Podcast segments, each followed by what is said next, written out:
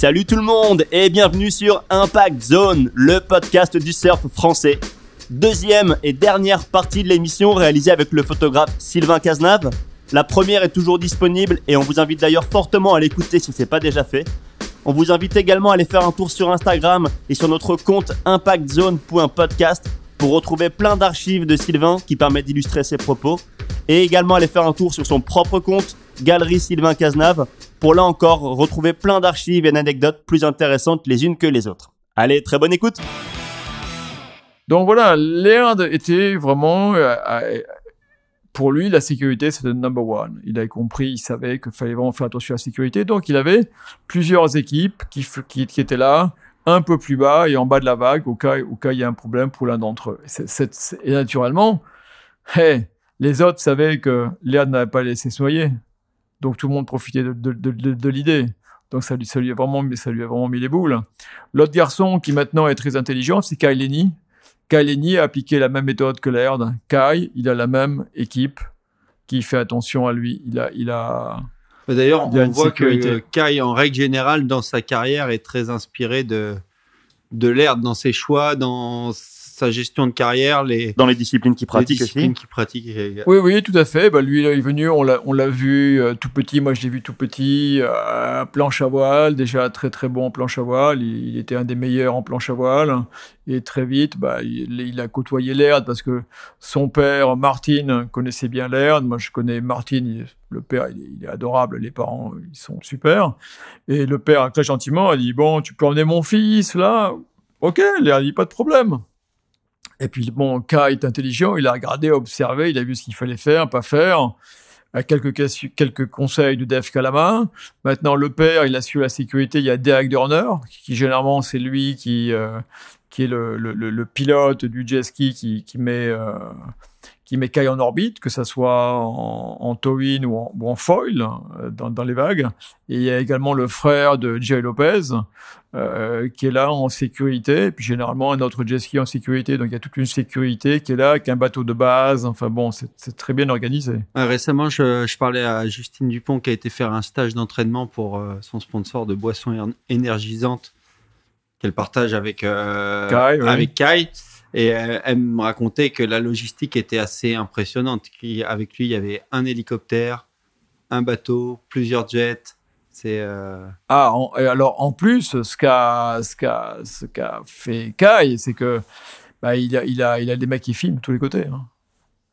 voilà, il organise, mais il produit lui-même. Hein. Ah lui hein. Ah lui-même. Il a sa société de production et il gère tout son contenu. Ouais ouais.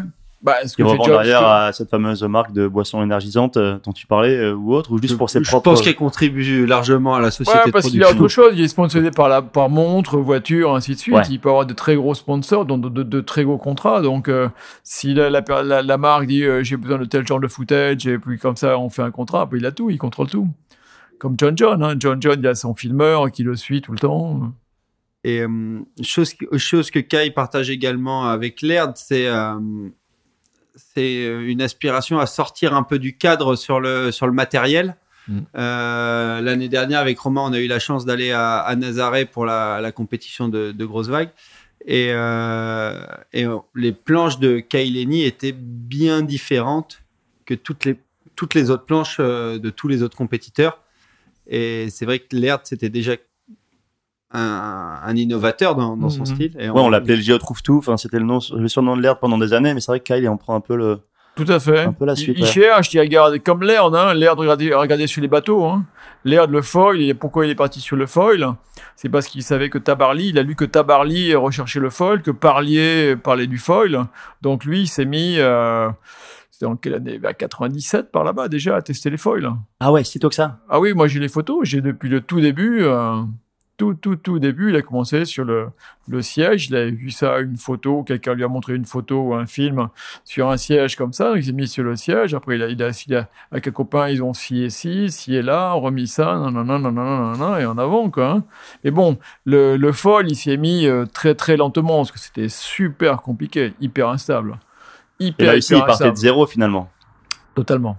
On se souvient des premières images, des premières photos qui étaient les tiennes où euh, plutôt que de, de footstrap comme sur les, les planches de Jaws, il avait carrément des, des chaussures de, de ski, de snow, quoi, de, ski nautique. tout à fait. tout à fait. De Et, snowboard, de snowboard. De snowboard. D'ailleurs, je crois un peu lu qu'il avait eu une petite frayeur à un moment avec ses, euh, ses chaussures de snow. Non, il avait dû les enlever euh, une, fois, une fois un peu sous l'eau. Ouais, ça, j'ai déjà vu plusieurs fois. Euh, Quoi, parce qu'il était en train de couler à pic, de euh. chute, la, la première vague passe, il est, en, train- il est en train d'enlever ses chaussures, il remonte après la deuxième. Il Ah. reste deux vagues sous l'eau. Ouais, il enlève ses chaussures rapidement quand même. Ouais, Moi, des Ouais. fois en snowboard, ça me prend du temps enlever mes chaussures. ouais, mais là, là, il va très vite. Soit c'est la fixation, ou c'est la fixation peut-être qu'il enlève rapidement, je sais pas, je lui ai jamais demandé. Mais nous, parce que nous, on est quand même un peu inquiets. J'ai beau, j'ai beau avoir confiance en lui, tous on est comme ça. oh, ok, tout va bien. Et ça se passe comment l'air d'Hamilton qui passe euh, de vague sous l'eau, il ressort, il est frais comme un gardon ou il appelle, il appelle le mec, allez, reprends-moi et on part, on part en suivant. hein. Ça y est, c'est reparti déjà. hein. Il Ah s'arrête ouais. pas, il s'arrête pas sur le bateau pour aller. euh, pour aller respirer Non, un non, peu non, non, non, non, non, non, il repart Ah. en suivant. Non, non, c'est. Il n'y a pas de limite. C'est- extraordinaire de passer avec lui. Et moi, des fois, quand on, quand on bossait, j'allais sur le jet ski, euh, qu'on partait, on partait au loin, 20 minutes, un quart d'heure de jet ski, de bateau, ceci, cela. Moi, une journée avec lui, j'étais épuisé, pour- la semaine. Il fallait repartir dès le lendemain matin. Moi, je bosse deux, trois jours avec lui, je suis épuisé, mais pour plus que la semaine. Et t'as eu l'occasion de faire d'autres surf trips avec lui que Hawaï? Ouais, on est allé, on est allé ensemble euh, en Indonésie et on a fait un trip en bateau sur les euh, la Barrier Reef en, en Australie. Et c'était c'était assez amusant, on a bien rigolé. On, on s'entend assez bien quand même. Est-ce que t'étais sur le fameux boat trip à Oxbow avec Nat Young, Ouais. Laird? Ouais. Tu peux Ouais. en parler ou non? Ah, c'est c'est triste. Euh, bon, enfin, Laird était parti. Hein. Laird était par... C'est un beau trip qu'on a fait vers euh, Sumbawa. Et, et- Lopez et- aussi, et- non? Il n'y a pas Lopez, non. Euh, mais il y a très très longtemps, hein, ça devrait être euh, 94 ou 95 au, au plus. On est parti, il y avait Joël Tudor, François-Xavier Morin, euh, qui y avait encore à l'époque. Jason Polacco. Jason Polacco, et puis euh, bah, Nat Young, et euh, Bo Young, et Dwayne Soto. Et euh, bon, bah, Laird avait déjà, c'était déjà organisé pour qu'il aille à Geelong rejoindre Jerry, justement, à ce moment, donc je sais plus sur quel port. Il n'y a pas trop de houle non plus, donc il n'était pas très excité. Bon, on a, fait des photos, mais voilà, qui étaient OK. Et puis, bon, il est parti pour son truc, et deux jours après, on partait sur d'autres îles. Et ce qui s'est passé, c'est que bah, en pleine nuit, notre bateau a heurté un- une barque. Et c'était une barque qui arrivait de Timor, je crois, euh, qui était à rabord, qui avait, c'était, c'était mis en avant dans le procès après. hein. Le, bateau avait zéro lumière et était surchargé. Et il montait vers je sais pas quelle île au, nord, comme ça, en Sulawesi, je sais plus où. Et il paraît que c'est classique, quoi. C'est plein de. Et la, la nuit, voilà, il n'y avait pas de lumière, il n'y avait pas de, il y avait pas full moon, rien du tout. Et notre bateau, poum, a heurté euh, d'entrée, euh, comme ça.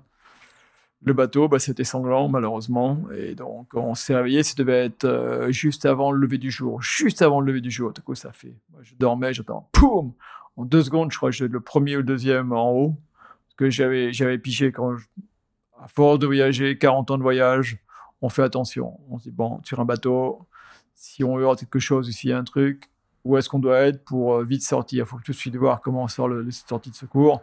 Pap, pap, pap. Donc, même, même endormi, il faut que tu dégages. Deux secondes, c'est super important. Enfin, voilà, c'est la survie. Et quand tu voyages beaucoup avec Jay Lopez, tous ces mecs-là, tu parles beaucoup de la survie, enfin, beaucoup de ce, ce genre de trucs. Donc, je monte sur le pont et entendez, ah, ben, naturellement, quand tu rentres dans un bateau, il y a des dégâts et donc on est, on a, on est rentré dans des gens. Et euh, ben, il a fallu, euh, donc il y avait des mecs qui étaient en train d'agoniser. euh, on a fait monter, on a, on a monté sur notre bateau euh, un mec on s'est aperçu que sa jambe était à moitié tranchée et pendait, euh, la cheville pendait par un petit bout de ligament. euh, un mec qui a été percuté, c'était, il était fait percuter par les côtes, donc tu avais tout le côté enfoncé. Enfin bon. Donc euh, François-Xavier Morin a été fabuleux, il était parce qu'il est dentiste, donc tout de suite on a, il a chopé tous les médicaments qu'il y avait à bord, tout ce qu'il y avait, commencé à travailler sur les mecs. Euh, moi, je regardais qu'il n'y ait plus d'autres mecs qui traînaient dans l'eau, donc j'avais les, jumelles, je regardais pour voir s'il y avait un autre corps qui traînait, ceci, cela. Pendant ce temps-là, euh, bah, plusieurs d'entre eux étaient en train d'essayer de, de, mettre des, des serviettes, tout ce que tu pouvais pour essayer de, récupérer des gens et, sauver. Donc on a récupéré ce qu'on a pu. On a, été direct vers le, vers le premier port euh, de, l'île où on était. Et arrivé là-bas vite, on a, on par radio déjà, on a eu. Alors, bon, l'Indonésie, c'est un pays qu'on sait euh, très corrompu. Donc, on s'est, tout de suite, on s'est méfié. Le, le, capitaine, il a dit Donnez-moi tous vos passeports. Il a pris nos passeports et tout de suite, il a téléphoné à l'ambassade française en donnant tous nos passeports, tous nos noms, tous nos noms de passeports, ce qui s'était passé. Il a fait pareil pour lui, pour l'ambassade australienne. Ah, c'était un capitaine australien. Capitaine australien. Oui, oui, oui. Tu prends un capitaine australien qui a un sponsor indonésien.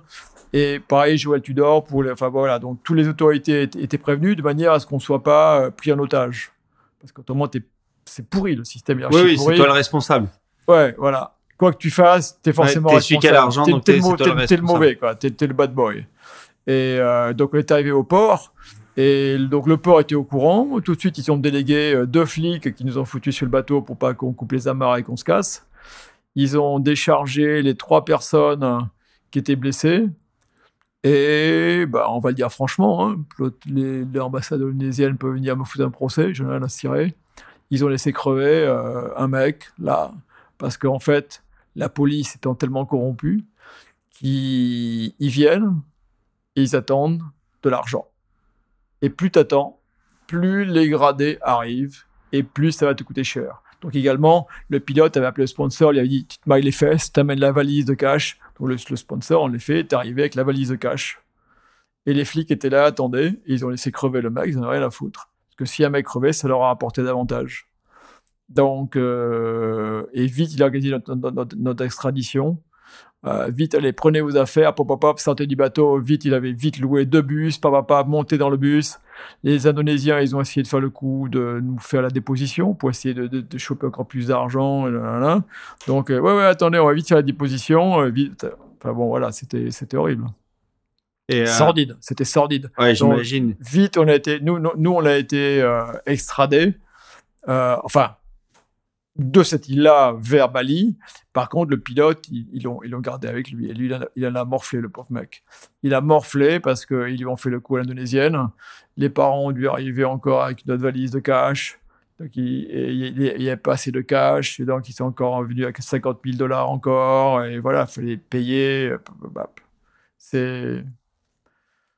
J'étais pas du tout au courant de cette histoire. Ouais, c'est sordide. Et malheureusement, ce qui se dit en Indonésie, c'est qu'en Indonésie, tu as un accident, tu as ton passeport avec toi, tu fonces à l'avion, tu te casses. Ouais. Parce qu'il est, il est connu, qui est d'autres Australiens. Il y avait le cas d'un Australien, c'était arrivé juste avant nous.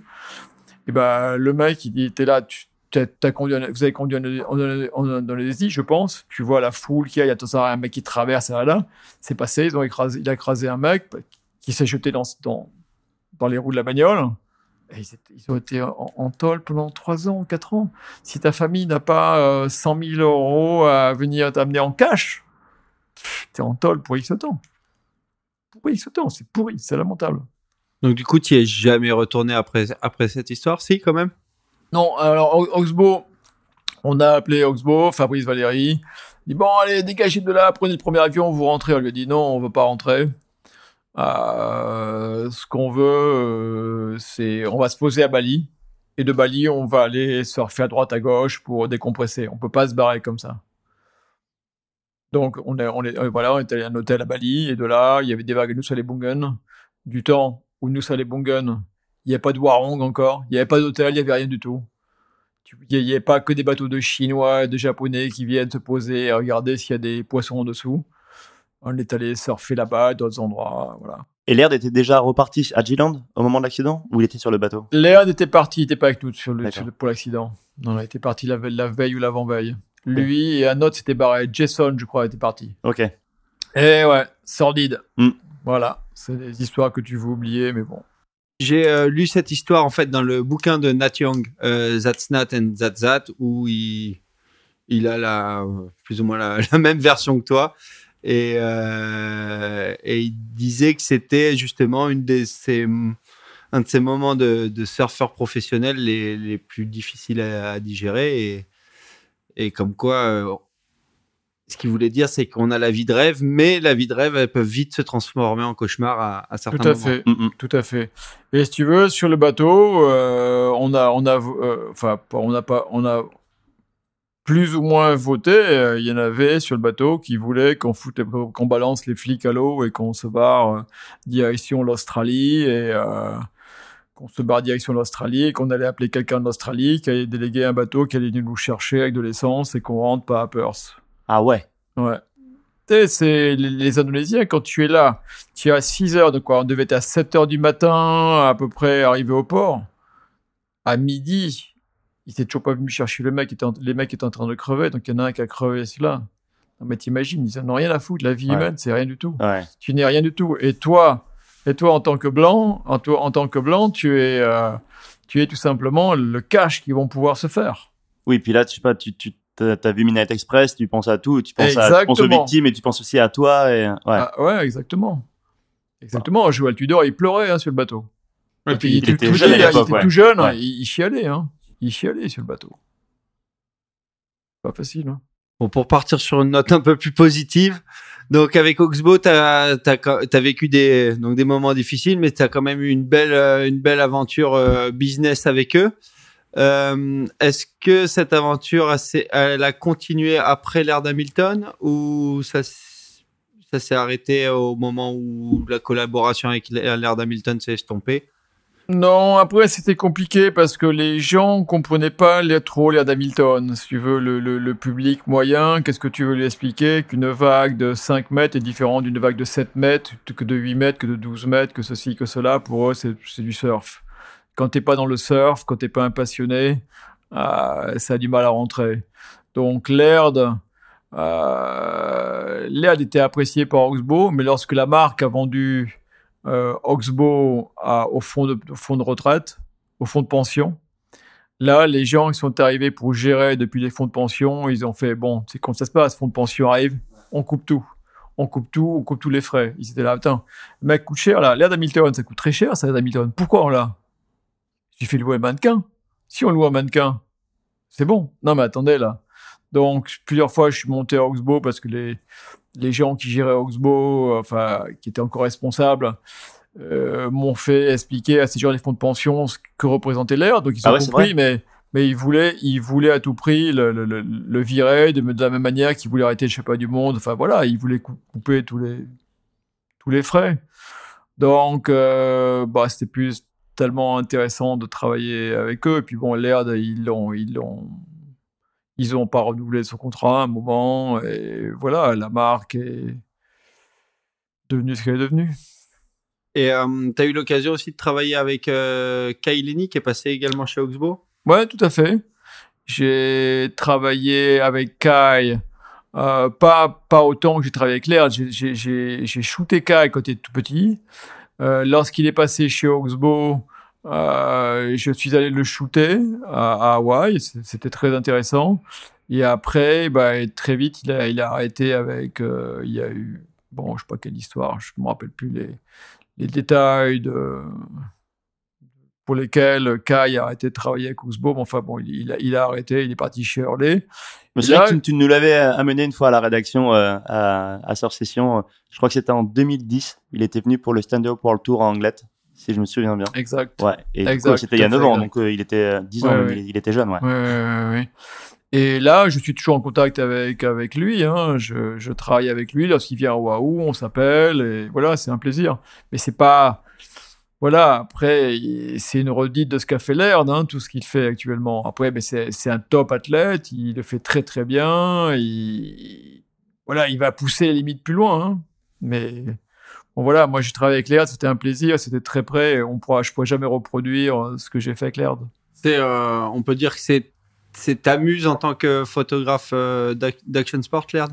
Ouais, tout à fait. Ouais, ouais. Puis j'ai un énorme respect pour lui, pour, pour l'athlète qu'il est, quoi. Je veux dire, les... Puis vous Avoir- êtes fait avoir mutuellement, on peut dire aussi. Lui a contribué à, à Ouais. ta renommée, mais c'est carrément réciproque. Sans toi, sans les heures passées dans l'hélico et tout, il n'en serait pas là où il est aujourd'hui. Tout à fait, tout à fait. C'est réciproque. C'est réciproque.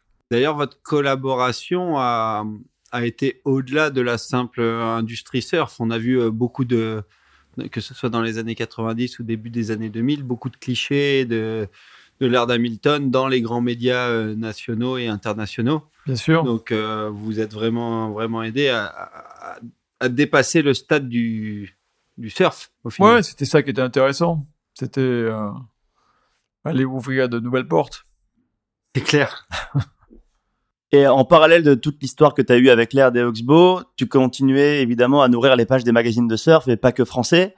Et il y a une sacrée révolution à ce moment-là, on n'en a pas trop parlé. C'est l'arrivée du numérique qui a complètement bouleversé euh, ben, votre métier.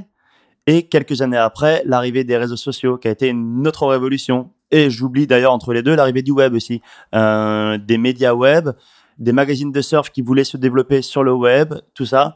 Et donc, en fait, vous êtes pris trois énormes révolutions en, peu de temps. Comment, toi, avec le recul aujourd'hui, tu, tu euh, analyses euh, chacune d'entre elles? Il y a eu beaucoup de confusion parce que bon, euh, faut bien ce qui est. C'est un petit magazine. Hein, c'est combien? C'est quelques milliers d'exemplaires. Donc c'est pas grand chose. C'est peanuts. Euh, après, voilà, dans le milieu du surf, ils sont importants, d'autres magazines. Moi, je voulais quand même faire de beaux clichés. Donc, beaux clichés, faut des moyens, faut faut, faut le faire bien. Et, et voilà, j'ai ici, j'ai ouvert une galerie. Et ma galerie, sur les tirages d'art, on s'est limité. Parce que, euh, voilà, tu peux faire du poster. Euh, où tu peux où tu peux essayer de faire le, tirage vraiment euh, de folie quoi. Mhm. Et c'était ce qui m'intéressait quand j'ai travaillé avec Laird voilà, comme tu dis, je me réveillais à 3 heures du matin, je dormais pas, je dormais euh, 4 heures euh, pendant 3 jours pour avoir la meilleure photo, le meilleur angle, la meilleure qualité de la photo, le meilleur labo, l'appareil, mais, mais les tirages sont tirés par les meilleurs labos, je veux le, je veux le, mieux du mieux. Ben, après, voilà. Maintenant, c'est complètement différent. L'évolution qu'il y a eu avec le, web, Internet, tout ce que tu veux, c'est on dégueule de la photo c'est plus, c'est plus, on shoot plus, c'est on fout un appareil, on le pointe à quelque chose, on fait 10 images secondes, il va bien avoir une bonne, à peu près bonne. Bon, moi, ça m'intéresse pas vraiment. Enfin, ça m'intéresse même pas du tout. Donc maintenant, euh, par rapport à la galerie, je, construis mes photos, je construis des images que j'ai vues en nageant, en surfant. Il y a toujours des angles de vue que j'ai vus, même d'hélicoptères que j'ai pas eu le temps de shooter avant. Donc euh, voilà, travailler les flous, comme, comme vous voyez, sur les droites et le gauche. Il y a 30 ans, j'ai travaillé, j'ai travaillé les flous. Et euh, bah, les magazines et publicités, tout le monde m'a regardé genre, ça va, pourquoi c'est flou comme ça? Mais je dis, voilà, regardez le côté artistique, et le côté artistique, on s'en fichait. Et maintenant, je travaille le côté artistique du sport ou, ou, de l'eau. Et donc, je fais des photos euh, différentes. Mais est-ce que sur le moment, que ce soit donc l'arrivée du numérique, puis du web, puis des réseaux sociaux, ça, ça a vraiment créé le doute en toi en te disant bon ben ma carrière de photographe et le métier de photographe de surf est d'une certaine manière euh, fini? Ou euh, tu as toujours vu euh, Non, je l'ai pas vu, je l'ai pas vu fini parce que je suis toujours aussi curieux et j'aime bien, tu vois, il y a avant qu'on commence l'interview, je regardais la série de Kelly Slater, tu vois, je suis toujours voilà, je suis surfeur et je suis pas venu surfeur par hasard j'aime le surf et toute ma vie a été et est encore et sera encore euh, tournée vers l'océan, le surf. Euh, là, dans les jeunes, je veux dire, moi j'ai un grand plaisir à acheter John John et qu'il y ait quelques mecs comme ça. Il y en a qui m'intéressent absolument pas du tout, mais mais c'est un régal de travailler avec John John. Ou, à, travailler ou même le, voir surfer. Il y, a, il y, a, quelques surfeurs qui sont tellement beaux. Voilà, je vais le shooter. Peut-être que je voudrais même pas une photo, mais je, l'aurai cette photo, tu vois. Je, prends mon plaisir là, dedans. Je suis surfeur, moi, chez moi, j'habite au sud de l'océan, je regarde la mer, je suis content. Ça me, ça me calme, ça me fait du bien. Je vais à Hawaï, je vais pas suivre toutes les compétitions une par une, toutes les séries une par une, non, parce que euh, malheureusement, les compétitions actuelles, ils veulent formatiser les surfeurs. Alors le surfeur moyen qui est bon, quoi, c'est-à-dire ils surfent tous pareil. Alors, il y en a un, le tel jour, il a la meilleure chance, il a chopé la meilleure vague, ou il a un peu mieux la meilleure forme, son aérial un peu plus haut, mais il n'y a pas beaucoup de grands champions. Avec, et en plus des grands champions avec des caractères intéressants. Ça, c'est encore plus compliqué. Et il y a un moment, quand tu as travaillé quand même avec l'air, du travail avec Kai et tout, euh, il y a des gens qui sont différents, quoi. Je reviens quand même sur euh, ce dont je parlais avant, euh, sur vraiment le. Oui, tu parles de la révolution du numérique. Ouais. La révolution numérique, bon, quand j'ai vu arriver le numérique, je me suis dit, bon, ben voilà, ça, va changer, on peut rien y faire, il va falloir passer au numérique.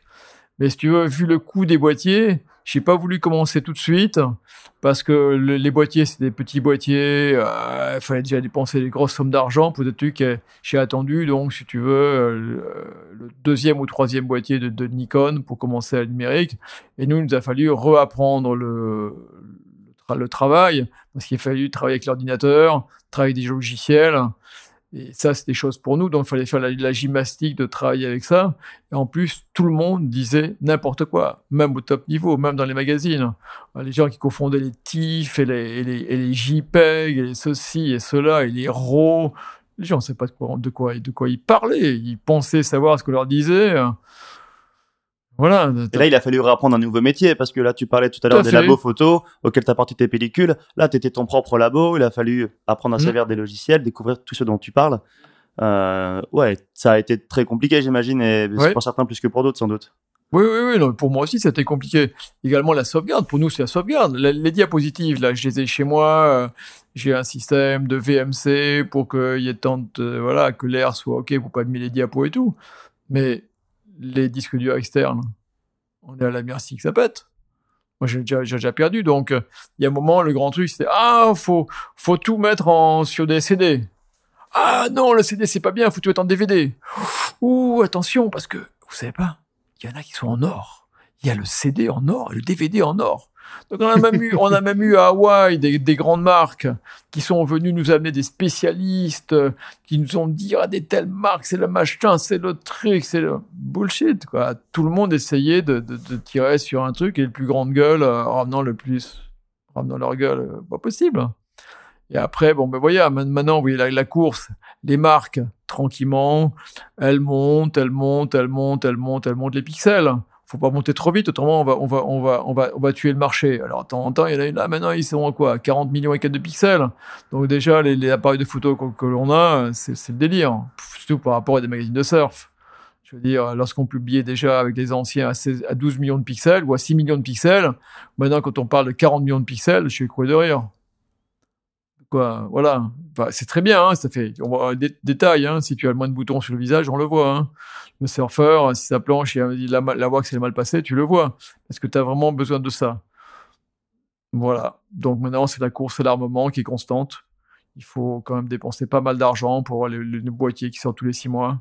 Et pour qu'une photo finisse en 1080 par 1920, je sais pas quoi, sur, Instagram. Sur, Instagram, tout à fait. Il y a tous ces, tous ces débats, c'est très compliqué. Qui me ramène à mon deuxième point de tout à l'heure. Oui. Le web. Là aussi, quand même, euh, quand je dis le web, c'est l'arrivée des médias euh, sur Internet. Parce que le web existait quand même depuis très longtemps, sans doute depuis l'époque où tu commençais à shooter l'air, peut-être. Mais euh, je me souviens qu'à Surf Session, il y a un moment où les photographes entre eux s'entendaient pas forcément tous très très bien. Mais au moment où Surf Session a voulu lancer le site surfsession.com avec l'actu quotidienne et tout ça, il y a eu des budgets qui ont été proposés aux photographes pour l'achat des photos. On peut en parler aujourd'hui. Et pour une fois, il y a eu un consensus entre les photographes pour dire non sur le moment et je crois que d'ailleurs, toi, je suis pas sûr, je crois que tu étais un des rares à, sur le moment à, à, accepter de jouer le jeu. Mmh. Mais ouais, mais moi j'ai dit que c'était pas sérieux, quoi. L'argent qui était proposé par rapport, par rapport au travail que l'on faisait, par rapport à l'investissement du matériel. Le moindre sac de photos, un boîtier, c'est 3000 euros. 3000 euros, il faut trois objectifs, c'est encore 10 000 euros. Un ordinateur, un télé, là, on, a, on a 30 000 euros, on se bat avec 30 000 euros comme ça. Voilà, donc tous les photographes s'étaient un peu réunis pour dire non à, ce projet-là. Et euh, ce qui était un vrai, blocus d'un côté, et qui était aussi confronté à la réalité du business du web, qui à l'époque était inexistant. Avant de réussir à vendre de la pub sur Internet, il fallait faire de l'audience. Les sites n'en avaient pas au début.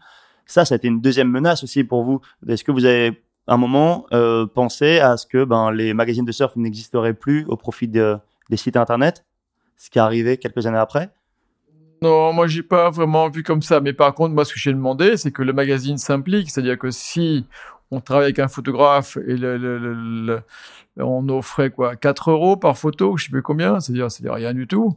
Je dis bon voilà, ayez au moins la décence de faire un deal, de, prendre au moins 10 photos ou 12 photos et à un prix, euh, à, un prix supérieur. Pas, pas d'acheter une photo de temps en temps, 7 euros, alors qu'on a payé l'objectif 10 000 euros on va où là? Ouais, ouais.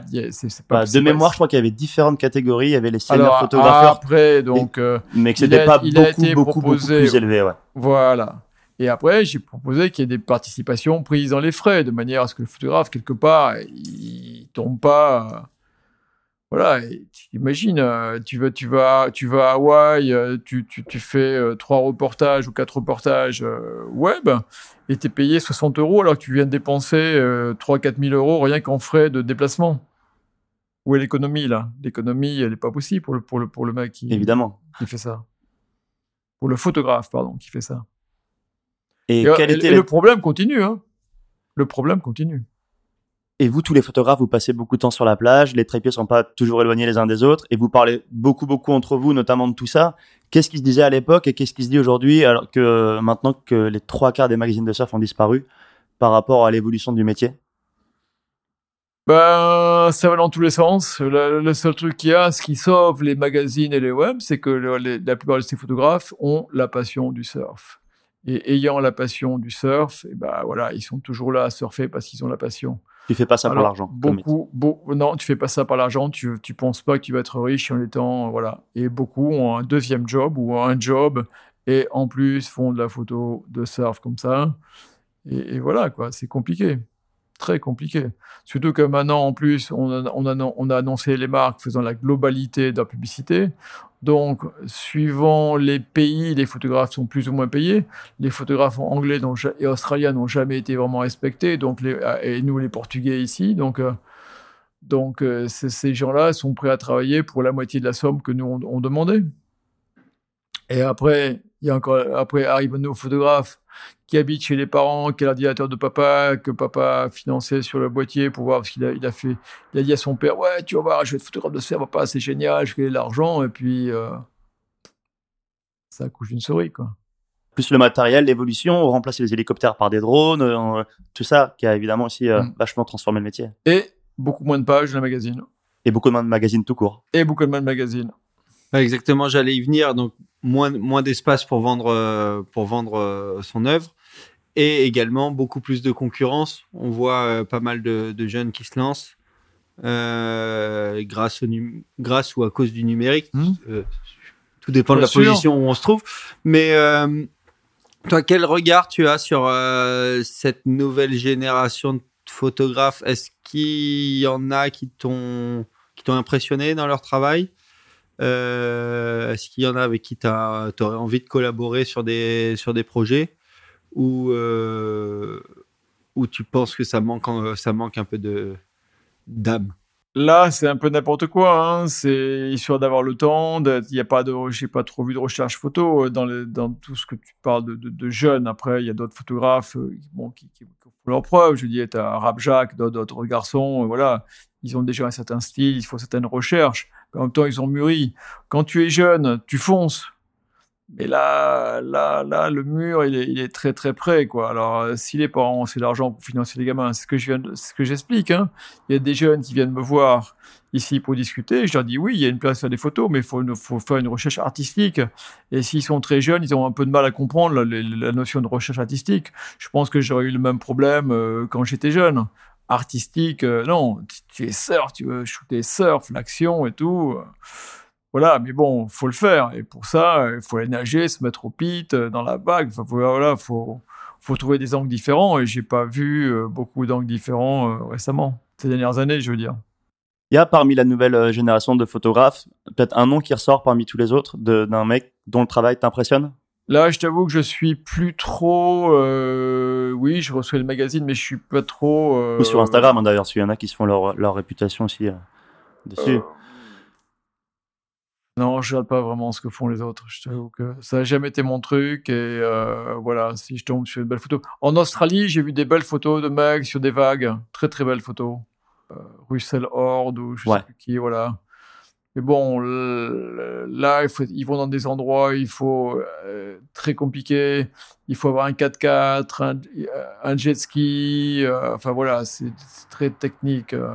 Mais c'est des photos que voilà, eux ce sont des photos qu'on n'a pas vues ou pas trop vues. Et justement, j'allais venir. travaillent les lumières également là-dessus, donc voilà, c'est assez génial. Et des angles, j'allais venir aussi euh, au travail de, que Laurent Pujol il a fait, par exemple, il y a quelques années, Oui, euh, derrière le surfeur. tout à fait, tout à fait, tout à fait, très très beau. Il n'y a rien à dire, c'est magnifique. Et ça, c'est des choses euh, Et ça, auxquelles tu as déjà seulement a- pensé. et lui, et lui, il a fait ça. Et il y en a un en Australie qui a, qui a fait une photo qui était, qui était sublime, le coucher de soleil, au moment du coucher de soleil, les fonds roses et tout. Il y a un jeune Australien, là, je ne me rappelle plus son nom, qui a fait une série de photos. Mais bon, là, c'est pas que la photo, il y a un engagement physique. Euh, ouais, il y a Leroy Bennett qui a, qui a repoussé le concept de Laurent encore plus loin, qui a fait la photo avec, avec Michel Borès à Tiopo. Ouais, je, crois, je crois que c'est lui. Ouais. Mm. Mais euh, voilà, après, voilà, c'est pas que la photo, il y a. Voilà, Là, il y a l'engagement, il faut le niveau technique aussi en surf. Est-ce que toi, tu as déjà eu en tête bah, peut-être ce genre de photo, mais avec la limite de, que de ne pas avoir le niveau technique pour la faire? J'ai eu des visions, oui, parce que moi, moi j'ai nagé, je fais des photos encore dans l'eau, mais j'ai pas. D'abord, j'ai plus 20 ans. Euh, la photo qui est derrière vous, là, je l'ai faite, c'était il y a 30 ans et quelques. On était, on était trois lots ce jour-là. Hein, c'était il y a 30 ans Pipeline. Ok. Elle a 35 ans à peu près. On était trois lots à Pipeline. Il y avait un autre photographe qui est venu avec moi euh, dans l'eau, que je connaissais, qui était pompier à l'époque, qui dès qu'il a vu que les, les houles commençaient à grossir et, commençaient à péter deuxième, troisième et pipeline, il est vite rentré. Moi, j'ai attendu un peu plus longtemps. Et dans l'eau, il y avait deux surfeurs, il y avait Sean Riley et Liam McNamara, et les deux, après, personne d'autre n'est venu. Et il y a un moment, euh, quand j'ai vu que ça commençait à grossir vraiment sérieux, là, je suis rentré. Donc, euh, voilà, j'ai bien senti ce qui se passait, quoi. Mais là, maintenant, euh, ouais, il y a des endroits, tu vois les mecs comme ils sont. Comment ils s'appellent? Bitman, Brent Bitman ou Billman? Brian et Brent sont neveux. Mais bon, Brent, euh, il s'est fait mal. Il y a deux ans, il a fait arrêter la photo. Hein. Et euh, d'ailleurs, on parle de concurrence entre les photographes. Toi, tu as passé donc 39 hivers à Hawaï. Il paraît que quand Pipe est, est, on, il y a beaucoup, beaucoup de photographes sur la plage et que c'est pas toujours tendre entre les photographes pour euh, s'il y a une star qui part sur une bombe. Ça sur se la plage, un peu le shot, non? Non, depuis la plage, il n'y a pas de problème, parce que tout le monde, chacun a pris son angle, euh, a, choisi, c'est dans l'eau. Dans l'eau, euh, au mois de décembre, là, actuellement, juste avant le Pipe Masters et juste après le Pipe Masters, il y, y, a les photographes du monde entier. Donc là, dans l'eau, ils vont être 20 au moins, mais 20, c'est un champ de mine. C'est un champ de mine pour un surfeur qui arrive et il ne sait pas où passer. Parce qu'en plus, le problème qu'il y a, c'est que beaucoup de photographes ne respectent pas les surfeurs. Par là, je veux dire que quand tu es dans l'eau, tu ne dois pas gêner le surfeur. C'est pas au surfeur de t'éviter. Toi, tu es là pour témoigner. Et ça, c'est un gros problème que j'ai eu en planche à voile également. En planche à voile, je me suis fait virer de compétition parce que les mecs qui étaient là avant moi, ils n'avaient pas respecté les mecs. Il était comme ça avec un grand angle, euh, genre 28 mm, et le type est arrivé à fond en planche à voile pour faire un aériole, et l'autre, il était là euh, sans contrôler rien du tout. Moi, je shootais de plus loin en compétition, je mets un 80-200 et je ne gêne pas. Je suis pas dans le champ de vision du mec. Le mec, il navigue, pap, pap, ou il est en surf. Il a même pas à penser à moi, il me voit même pas. Il me voit même pas. Et ça, les mecs, ils ont pas ce concept-là. Maintenant qu'on leur a dit le grand angle, bah, le grand angle, c'est facile. Tu mets un grand angle de ton appareil, tu n'as même pas à regarder, tu appuies. Tu, mets un hyper focal et c'est bon. La photo, elle est bonne. Tu vois? Donc, le mec, s'il peut nager, voilà, c'est tout ce qu'il a à faire. Il réfléchit même pas. Et tu, des fois, tu les vois, les mecs, ils nagent comme ça, ils nagent, ils nagent d'avance. Aucun respect, euh, aucun respect pour, pour le surfeur. Il faut avoir le respect du surfeur. Et quand tu te mets, quand tu arrives et que tu vas sous l'eau, tu fais pas un grand plouf pour faire une, pour faire un, obstacle de plus pour le, pour le, pour le surfeur. Tu, sais, tu lui fais un. Ouais, pour pas lui splasher d'eau dans le visage, ouais. Pas le splasher également, tu fais, tu fais un obstacle dans l'eau voilà, faut te laisser aller sous l'eau pour, pour pas, et tu fais pas un canard également avec les pieds pour faire une grosse turbulence. Ouais, créer une marmite ou. Exactement, créer une marmite. Et tu vas dans l'eau, tu vas tout de suite, qui est ce qui est pas respectueux, mais c'est pas, je veux dire, c'est à toi à te mettre dans l'eau, à nager de manière à ne pas te mettre en position à gêner le surfeur. Et pas, et pas dire, ouais, mais la vague m'arrivait comme ça. Non, c'était à toi anticiper d'avant le, boulot est encore plus dur quand tu es un, photographe respectueux parce que tu dois vraiment voir ce qui va se passer, l'anticiper et te mettre dans une position de ne pas gêner le surfeur, avoir les bonnes vagues. Ou alors d'être comme Rousseau. Rousseau, c'est un poisson, c'est qu'il nage, tu le vois pas, et tout d'un coup, il est là, il a, a des photos extraordinaires, mais il n'a pas gêné le surfeur. Tu le vois qu'il n'a pas gêné. Tu le vois comment il disparaît sous l'eau, il n'a pas gêné le mec. C'est hallucinant.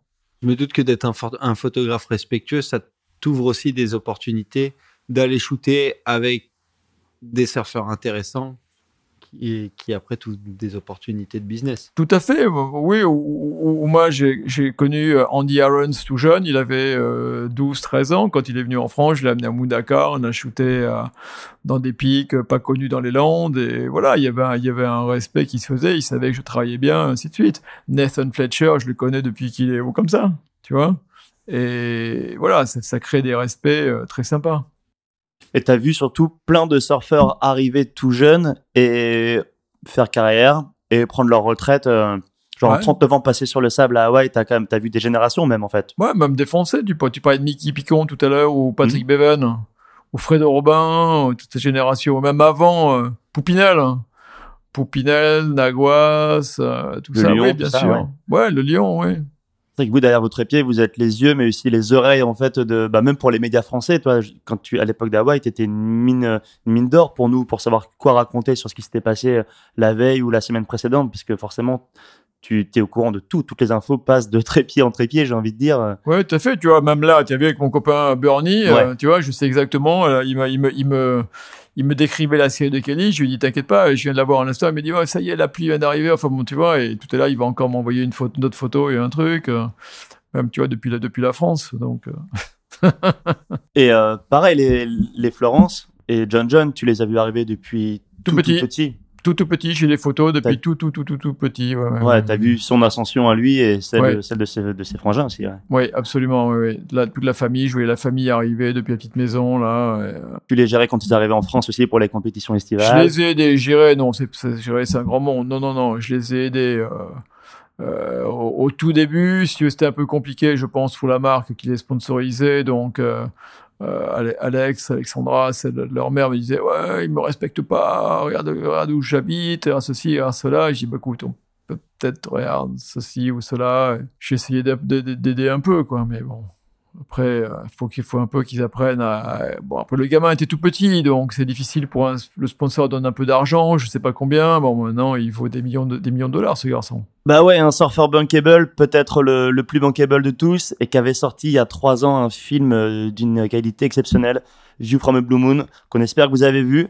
Et ça va être euh, là qu'on va choper le deuxième morceau de l'émission. Le morceau, c'est Half Crazy de The Bar Brothers. Et on se retrouve après pour la suite et la fin de l'émission.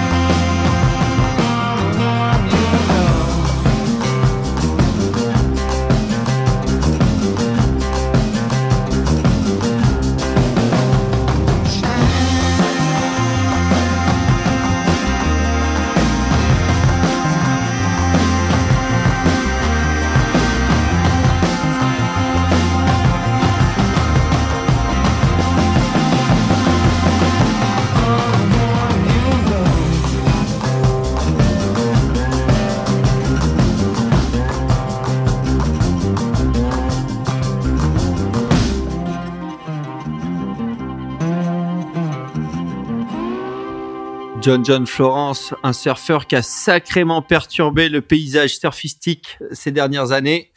Et toi, Sylvain, témoin du, surf depuis tant d'années, tu as dû en voir des générations passées, euh, que ce soit dans le surf français ou dans le surf international. Euh, vu qu'on est le podcast du surf en français, moi j'aimerais m'attarder sur la, sur la scène française et, euh, et voir un peu quels ont été les grands noms dans chaque génération qui t'ont impressionné à Hawaï ou, ou ailleurs. Donc on s'était arrêté à la génération de, de Thierry Domenech donc qui a fait ses Ouais. armes à Hawaï. Ouais, ouais, Thierry Domenech. Thierry Domenech, c'est un, c'est un surfeur exceptionnel. Euh, malheureusement pour lui, il est né un peu trop tôt, euh, ce qui fait qu'il n'a pas eu euh, accès au sponsoring dont il aurait eu besoin. Euh, il- je pense qu'il serait actuellement, euh, il irait très très loin. Il chargeait comme aucun Français ne chargeait à l'époque. Il était très volontaire, il, il était surf, surf, surf à 300%. Hyper Euh, respecté sur euh, le Nord Shore. Oui, français. parce que d'une part, il surfait bien, il chargeait, il refusait pas les vagues, et il savait faire des planches également. Il, il allait travailler là-bas, il, faisait des- les- il travaillait avec un des, des- une, une équipe de là-bas, avec Charlie Walker, qui, qui ponçait les planches. Enfin bon, il, il, il travaillait très très bien. Et puis il, il travaillait également avec celui qui glace, avec Jackie Reeves. Il avait appris avec Jackie, Jackie Reeves, c'est Monsieur Glaçage à Hawaï c'est le mec du glaçage. Il n'y en a pas, il y en a pas deux. C'est, lui. Toutes les belles planches que tu vois, les Brewers à l'époque, les Defender Fur, toutes les, les, les plus belles Lightning Bolt, c'était lui qui glaçait ces planches-là. Sacré, sacré savoir-faire. Voilà. Et il savait faire les pin lines euh, comme il fallait, ce qu'on fait plus actuellement. Et- Pinline, pour ceux qui savent pas, c'était euh, détourer la, la déco. Non, c'est juste, c'est juste une petite. euh, c'est tu peignais euh, le, le- le contour de la planche, ou bien d'imiter le rail, ça, ça rajoutait une, euh, un, un effet visuel sur la planche. Et bon, fallait ne pas trembler, fallait que ça soit bien droit, et donc ça prenait pas mal de temps d'en faire, donc ça coûte de l'argent tout ça. C'est sûr. Et euh, pour parler des autres Français, après, on, on a vu un Français, notamment à Hawaï, qui a bien fait, qui a bien fait parler de lui euh, au début des années euh, 90, milieu des années 90, c'est Didier Peter. Euh, t'avais eu, euh, t'avais eu l'occasion de le shooter. Je, me rappelle avoir vu quelques photos de lui sur, euh, sur des bombes. Euh, Ouais, des histoires aussi où il s'était fait un peu embrouiller par. euh, Ouais, par Sean Briley, oui. Ouais, Ah, Sean Briley ou Johnny Boy c'est Sean, Sean Briley. Briley, ah, autant pour moi, C'est ouais. Sean Briley. Mais Sean Briley, on rigole parce que je vois souvent euh, Sean Briley. Euh, je le vois à la poste ou à la plage, tout comme ça, et on discute, on rigole. je lui dis, hey, ton copain euh, Didier, il est là. Ça, le fait rire. Mais euh, oui, parce que bon, Didier, il est, il est, il est né au Sénégal, donc il est plus malin. Il, faut être malin pour suivre dans les pays africains. Donc il, a, il a ce côté-là. Et donc lui, il va puis il veut, il veut, il veut gagner. Tout est, tout, tout est compétition pour lui. Même si tu joues au ping-pong avec lui, allez, je te fous la branlée en deux points, enfin n'importe quoi. Les gamins, il les motive sans arrêt. Il est, il est compète, compète, compète, compète, compète, compète. Donc, euh, ouais, il adore la compétition. Il aurait pu aller un peu plus loin, je pense, dans- parce qu'il avait quand même un, un très bon niveau. Euh, celui qui aurait pu aller très très loin aussi, c'est Boris Le Texier.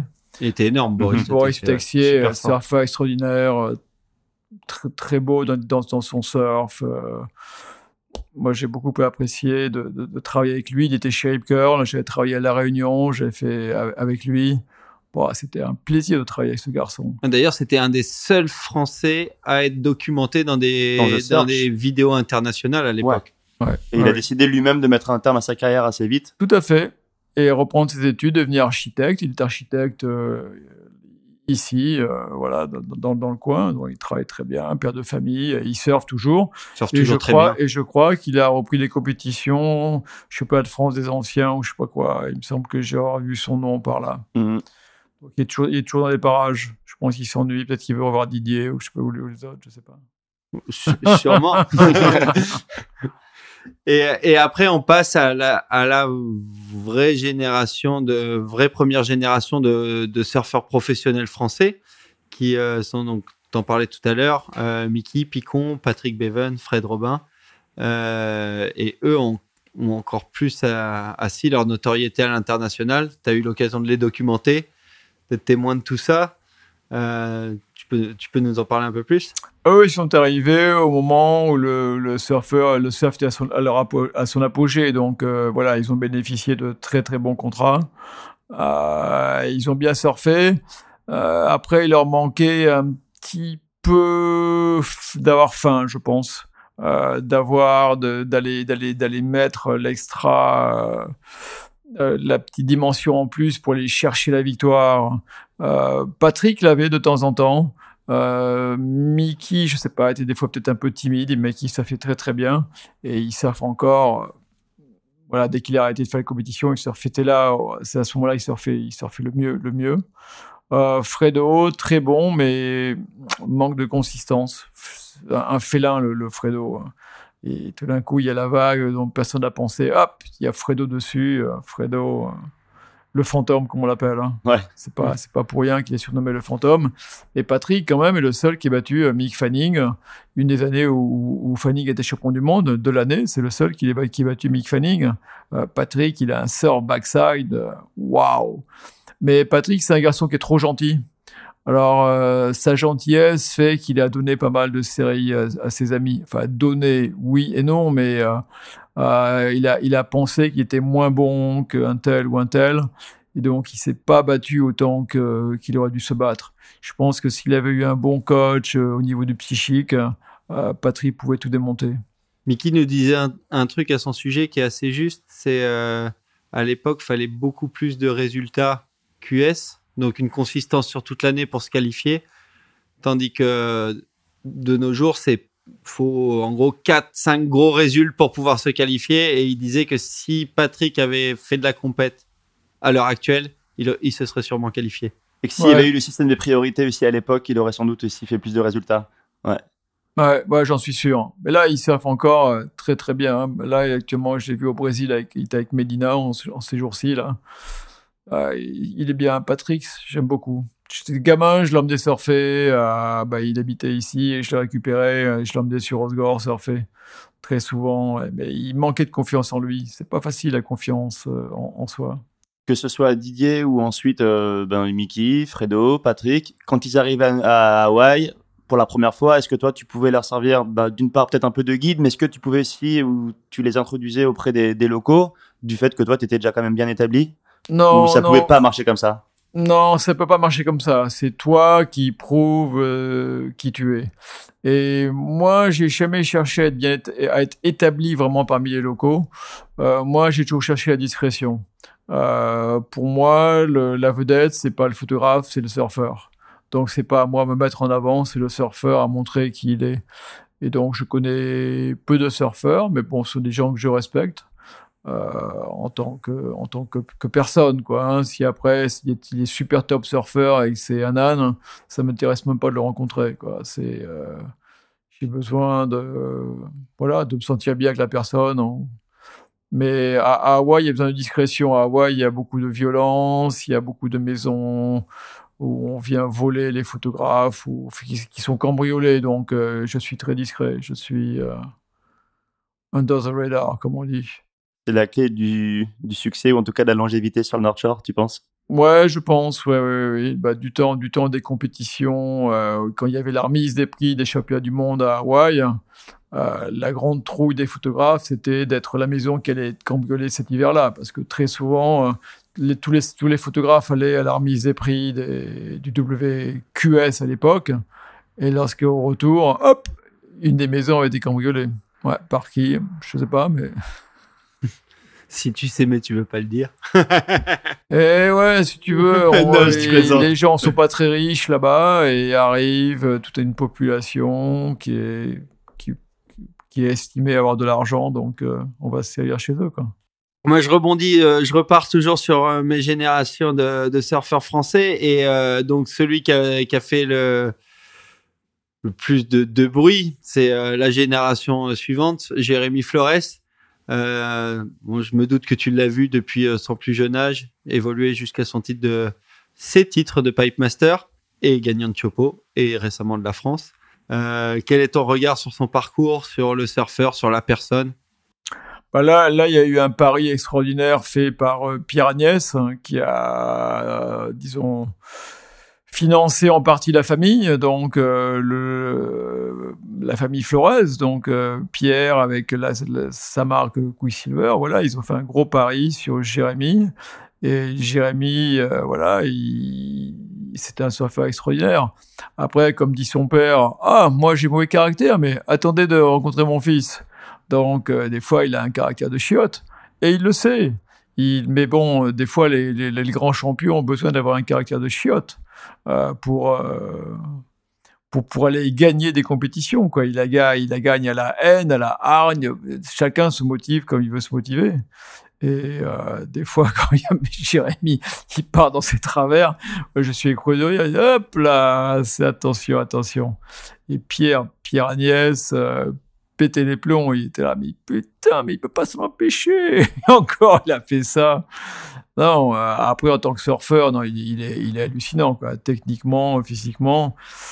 Le, son seul truc, c'est qu'il a commencé tellement jeune qu'à un moment, il s'est un peu essoufflé. Donc, il était à la limite de, de, sortir du, du, tour. Et puis, il s'est quand même requalifié. Je pense que ça doit être dur de se modifier, de se, de, se motiver pour aller de compète en compète.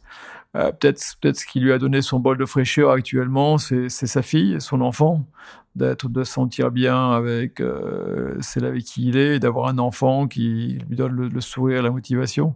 Je pense que c'est ça qui, a, qui, a, qui lui a redonné un nouveau souffle. On parle de nouveau souffle, on peut aussi parler de nouvelles générations qui arrivent.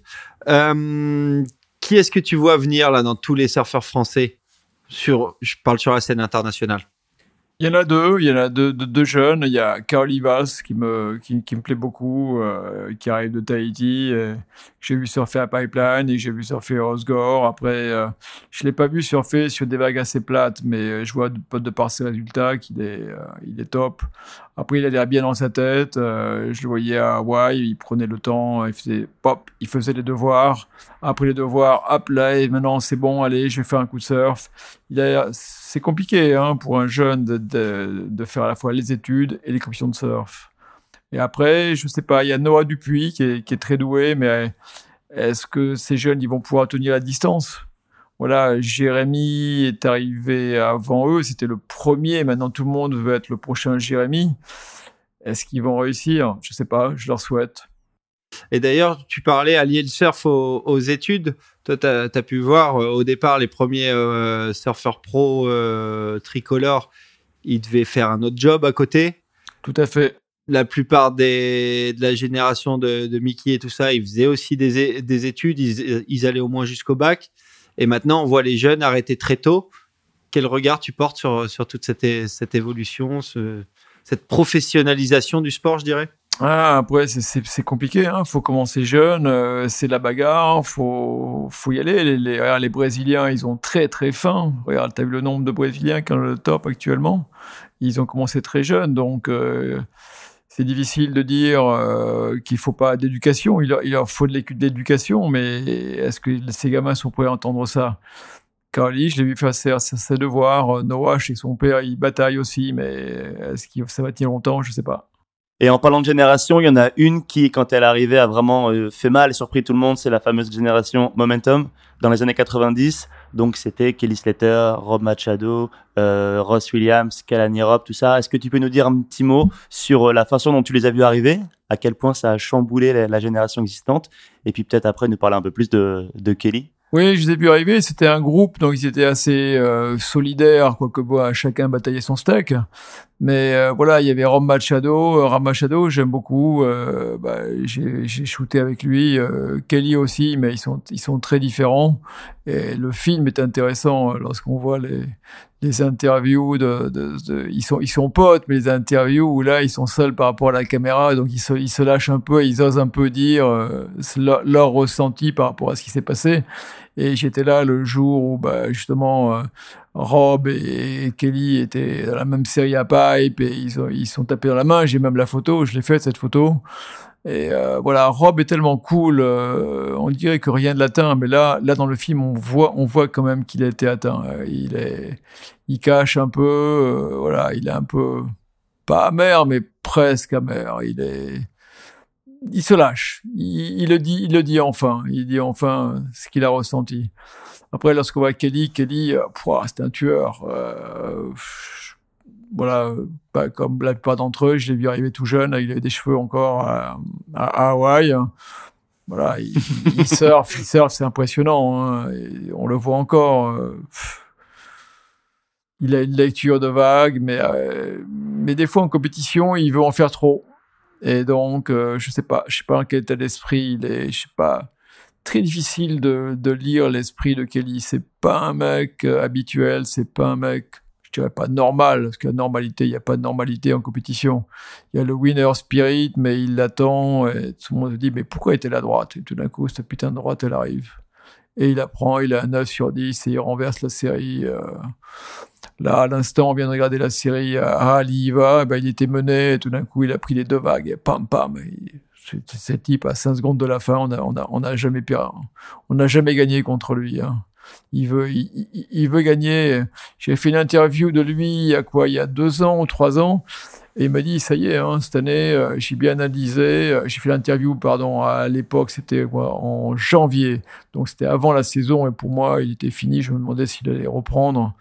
Euh, je ne sais pas s'il avait, mis son, s'il avait investi dans le, dans le WSL à l'époque. Il me dit là, cette année, euh, ça y est, je sais exactement, les plans, je viens de les avoir, j'ai un nouveau truc. Et donc, en fait, c'est euh, la manière dont il mange. Voilà, il, mange, il boit pas d'alcool.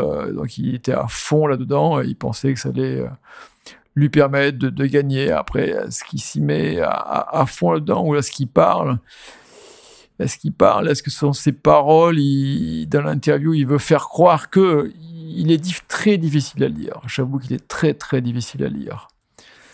Mais bon, écoutez les champions, hein, c'est pas facile d'être champion, donc euh, bah, je lui souhaite euh, d'arrêter bientôt parce que bon, là, il se prend quand même quelques branlées à droite à gauche et c'est dommage.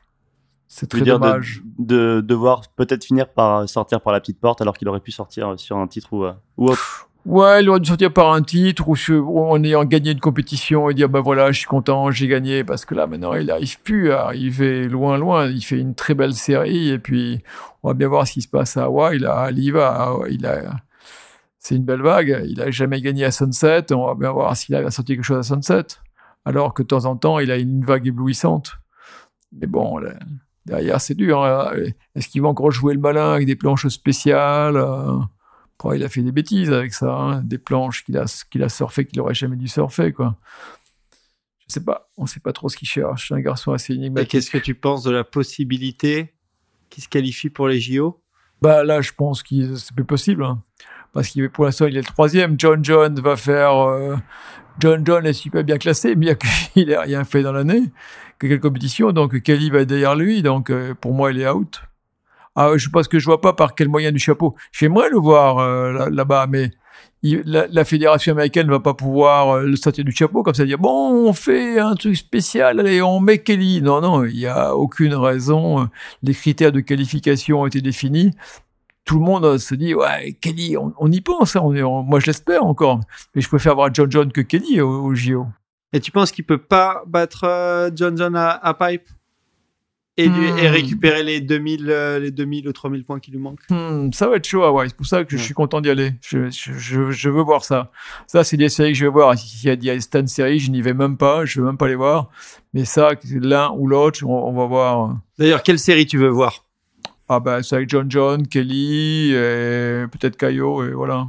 Pas, trop. Bah, Jérémy, bien sûr, mais. Euh, ouais, il n'y a pas trop de séries qui me qui m'excite. Tout dépendra de la taille de la houle, quoi. Hein. T'es pas, t'es pas tant excité par la course au titre?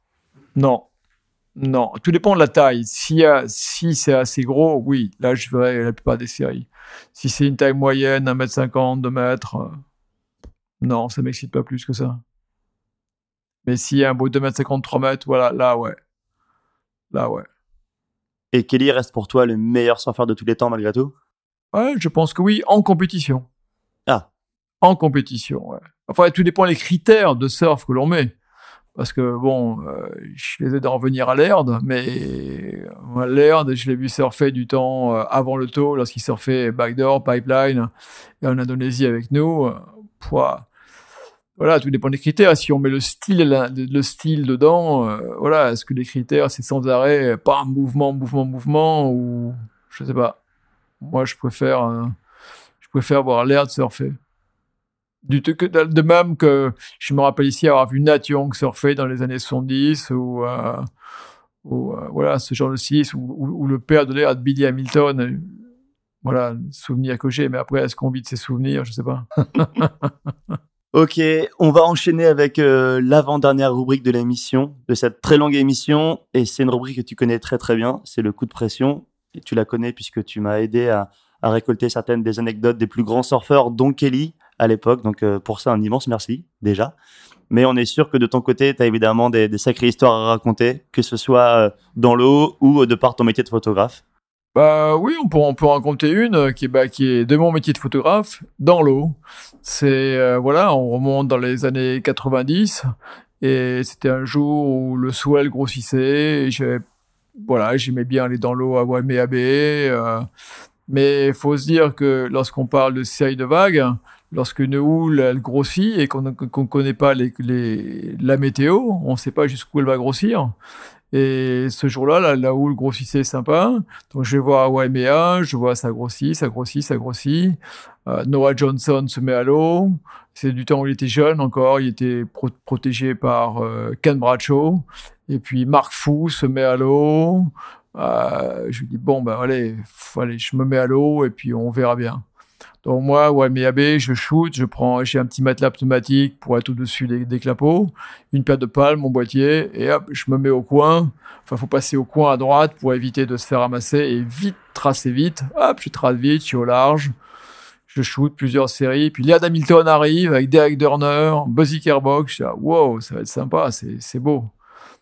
Et puis, il se passe une demi-heure, trois quarts d'heure comme ça. On n'a que deux ou trois photographes dans l'eau. Euh, on ne sait pas ce qui va se passer. Puis, il y avait comme toujours, hein, quand il y a Waimea, il y a derrière, euh, derrière, sur la route, toutes les voitures s'arrêtent, les, les, gens, euh, lorsqu'il y a les séries, t'entends, t'entends, poète, poète, c'est une série qui arrive, il y a les gens aussi près de l'église, en avant et tout. Puis à un moment, euh, j'entends, on entend une rumeur, c'est comment ça monte, ça monte. Je dis, ah, qu'est-ce que c'est que ça, ce bruit?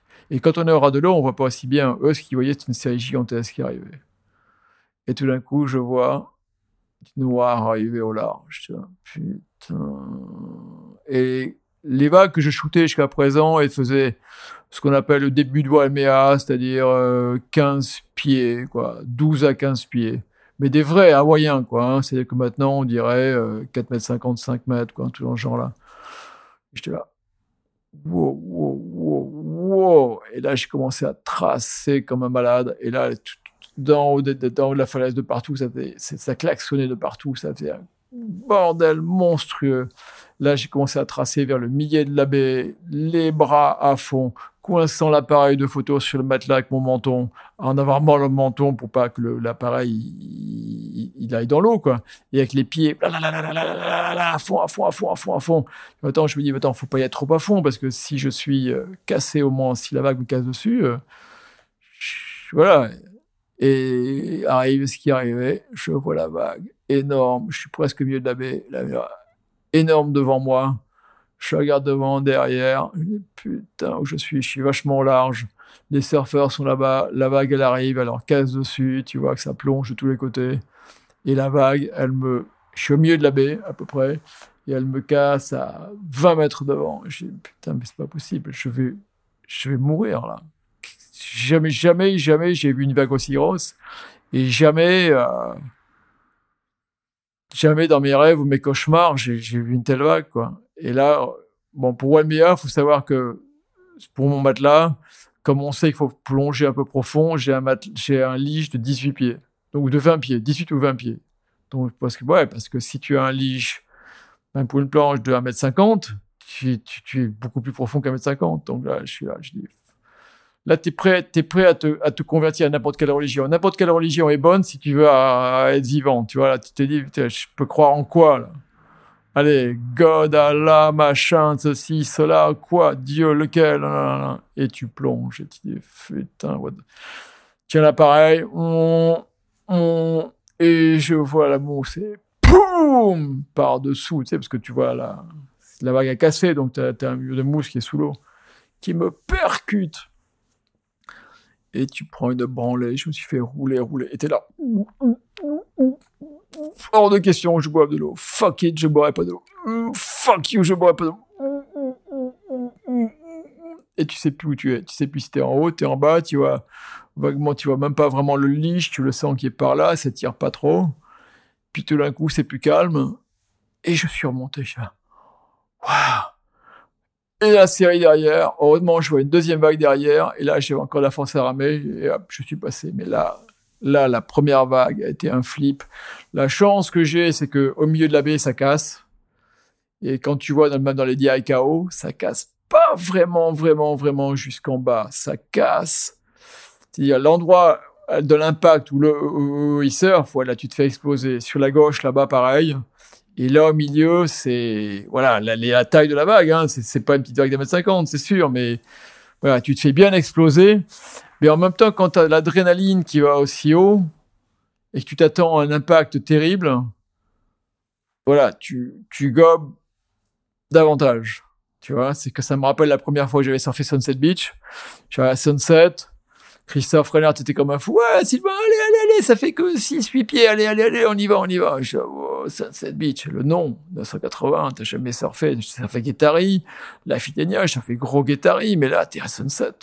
T'as lu toutes les histoires de mecs qui ont failli se noyer, qui ont raclé le fond, qui ont failli crever et tout. Et tu dis, donc j'y vais, j'avais acheté une autre d'occasion, une Lightning Bolt, euh, Seagull Fin, parce que moi, c'était juste le début du thruster, tu vois, les... mais j'avais pas acheté les thrusters, je savais pas fait le thruster. J'y vais, Christophe. Blablabla, salut. Let's go, let's do it. J'arrive, il a joué le de l'inside et, j'avais, j'étais un peu inquiet quand même. Et tout d'un coup, arrive une vague, je me dis, allez, j'y vais. Et suis tellement tendu, tendu, tendu, tendu, tendu, tendu, tendu, tendu, tendu, tendu. Je rame, je rame, je rame, je rame. Et je suis parti avec la lèvre. Et je m'attendais tellement à me faire démonter, presque à mourir, tu vois, à l'époque, que j'ai pris une bonne branlée, je t'ai tiré, tiré, tiré, puis bon, je suis monté. C'est tout. Je suis encore en vie. C'est tout. Tu vois, tu t'attends à un tel truc et je pense que c'est ce qui s'est passé à Wameabe. Je m'attendais à, je sais à boire de l'eau ou à être tiré beaucoup plus. Mon lit, il a tenu. Je suis monté sur mon matelas. La vague, elle était, elle, frisait. Donc, je suis, je suis quand même réussi à passer, friser et après, il n'y avait pas. Après, la question suivante, c'était, qu'est-ce que je fais? la prochaine série, elle va être aussi grosse, ou plus grosse, ou quoi Et je regarde les mecs là-bas, Léal était resté au large, Bradshaw était resté au large, Noah était resté au large, je dis bon. Je dis bon, normalement, tu sais que quand il y a des très grosses séries, c'est tous les 40 minutes, ça dépendait où, 40 minutes à une énorme série, des fois une heure, mais pas, pas en 5 minutes. Je dis bon, s'il y a une, énorme série dans les, dans les 10 minutes, je rentre. Et en fait, il n'y a pas eu une énorme série comme ça le temps où je suis resté. Donc, je me suis rapproché du pic. J'ai re-shooté, je suis resté encore une bonne heure, tu vois, il n'y a pas eu, c'était gros, mais ça n'a pas recassé, ça c'est le freak set, comme on dit, tu vois, c'était... Et après, quand je suis rentré, je ne dis pas, je suis allé sans arrêt derrière, hein. je ramais vers le bord, quand tu rames, tu rames au, ras des rochers, pour, surtout pas au milieu, hein, tu rames au ras des rochers, parce que là, quand arrive la série, tout d'un coup, c'est une chasse d'eau qui t'emmène là-bas, donc faut être vraiment là, pour essayer de sortir là, parce que même là, avec le courant, tu, tu vas sortir là. Et il faut surtout pas aller là. Là, tu te fais tuer par les caillasses qui. Tu, te fais tu te fais démonter, tu peux mourir. Quoi. C'est, pas beau. Il y a des mecs qui se sont fait très abîmer là-bas. Là, je dis pas, là, c'était vraiment mon coup de pression, mon coup de, mon coup de flip. Ouais, ça, je m'en rappellerai toujours. Hein, cette vague, être sous l'eau, c'est comme ma première vague à la Côte des Basques. C'est dans ma tête, ça. Eh ben, ok. Ouais. Comme quoi, on croirait pas comme ça, mais on peut aussi, euh, aussi bien ramasser. Déjà, je savais même pas qu'on pouvait shooter en. Qu'il y avait des mecs qui shootaient en aqua Waimea. J'ai jamais vu mm, trop trop de mm, shots. Mm, mais euh... ah, moi j'y allais régulièrement à, Waimea. Tu sais, tu peux, tu peux shooter un Waimea de 15, 18 pieds avant, parce que maintenant, il y a, tous les ans, il y a plus de sable qui rentre. Sans, presque sans te mouiller les cheveux, si tu arrives à passer le short break, une houle qui vient calmement, tu passes par là, tu poses, tu fais le, tu fais le tour comme ça et tu shootes là. Et après, pour rentrer, il faut venir vraiment au ras de la falaise, au ras, au ras le plus possible, et vite sortir là avant d'être poussé par la chasse d'eau qui est là. Et tout ça en étant limité à 36 poses, c'est toujours pareil, quoi. À l'époque, ouais. en péloge, c'est fou quand même. tout ça pour, euh, Ouais. Et en parlant de grosses vagues, tu as eu aussi l'occasion de documenter Bellara. Euh, tu peux nous parler de ces sessions? Ah, Bellara, c'est différent de Wamiabe. Bellara, Bellara, on est très très loin. On est donc, euh, vaut mieux y aller en bateau ou en jet ski ou en hélicoptère. Bon, en France, euh, là-bas, ça m'intéresse pas de travailler en hélicoptère. Donc, j'ai eu la chance d'y aller avec, euh, comme, comme pilote, Bichente, le, frère de Peyo Lizarazu. Et donc, on y est allé, on y est allé plusieurs fois, on est allé pas mal de fois. Dont une fois qui était vraiment magnifique, un, petit matin, il y a il y a ma fille a 12 ans, donc c'était il y a 11 ans un petit matin, fin février, début mars, début mars, je crois. J'étais arrivé d'Hawaï de 15 jours avant. Il faisait un froid de gueux. J'avais euh, blouson de snowboard, j'avais euh, une polaire en dessous, deux chemises, deux t-shirts, euh, les gants et tout. Mais lever du jour, lever du jour, on était sur l'eau. Il y avait une lumière. C'est la photo qui est là-bas derrière moi. Il y avait une lumière wow, extraordinaire, quoi. C'est-à-dire euh, ciel complètement bleu, euh, le, le, offshore qui, fait que c'est très très blanc et, et avec sa combinaison rouge. Euh, C'était voilà, il y avait il y avait quelques surfeurs, je me rappelle plus maintenant exactement qui, euh, mais c'était waouh. Wow, Bellara, c'est une très très très belle vague. Après, bah, heureusement pour elle, elle se fait elle se fait elle se fait attendre, hein. C'est rare qu'on ait des beaux Bellara. Il y a quelques jours, il y a pas longtemps, là, il y avait ça, ça a frisé un peu à Bellara, mais il y avait beaucoup de vent, c'est la tempête. Et d'ailleurs, ce matin où j'ai fait les photos, ce matin-là où j'ai fait les photos avec Peyo et sa combinaison rouge, euh, bah là, c'était quoi? Au mois de mars, il est 8h30 du matin, peut-être 9h du matin, parce que bon, le soleil arrive tard. Mais une heure après, la tempête est arrivée, donc on a on a eu un créneau de une heure et une heure après, on voyait, le vent d'ouest arriver, on voyait les nuages au loin, on est rentré dans, le début de tempête, quoi. Mais, waouh, c'est, super beau. Cette vague, Bellara, lorsque dans les années 70, euh, je surfais, qu'on allait euh, des fois à Hendaye, quand la houle était trop grosse, que Parlementia et la Fitania étaient trop gros. Je me rappelle une fois, je crois que c'était Jean-Michel ou Hervé Garrigue, un des deux frères Garrigue, Hervé Garrigue. Euh, J'étais avec Hervé, on allait, on allait à Hendaye et on s'est arrêté en haut de la falaise et on a, on a, on a vu euh, cette vague cassée. On a rigolé, quoi, parce qu'on on n'avait même pas le concept de pour y aller. On disait, tu crois si on avait un bateau, on, irait là-bas? Mais on réalisait même pas la taille que ça avait. C'est comme quand on va surfer dans les Landes. On va surfer dans les Landes, on est en haut aux estadios, on regarde, oh, c'est petit, let's go. Lorsqu'on rame et qu'on est en bas de la vague, il y a 2 mètres, 2 mètres 50. Il y a, y a, s'il n'y a pas un surfeur, il n'y a pas d'échelle. Bellara, c'était pareil, ça devait être gigantesque. Et plusieurs fois, on l'a vu. Et puis nous, on a continué, on a surfé euh, bah, à Hondaï, euh, voilà. Mais euh, c'était un rêve que de pouvoir aller voir Bellara. Quel est ton regard sur tous ces mercenaires qui vont à la rame maintenant? Pouf, c'est compliqué. Écoute, s'ils veulent aller à la rame, bah écoute, que, qu'ils aillent qu'ils aillent à la rame. Mais après, euh, faut voir ce qu'ils font à la rame. Euh, ils vont à la rame, euh, euh, ils sont pas au pic. Le pic, pour moi, il est au fond là-bas. C'est le pic du fond. Plusieurs fois, je les ai vus. Ils sont aidés par les jet skis. Les jet skis les, les amènent quand la série, il n'y a pas de série. Et puis, les sortent si la série va les, va les balayer.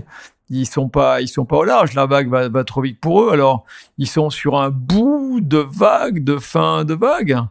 Après, je les ai vus prendre des branlées. Bon, mais je n'aurais pas aimé être à leur place. Mais euh, je pense pas, personnellement, que Bellara est une vague à ramer. Je pense que oui, les, oui, les Alcyons, oui, Avalanche, oui, Parlementia, mais pas, pas cette vague.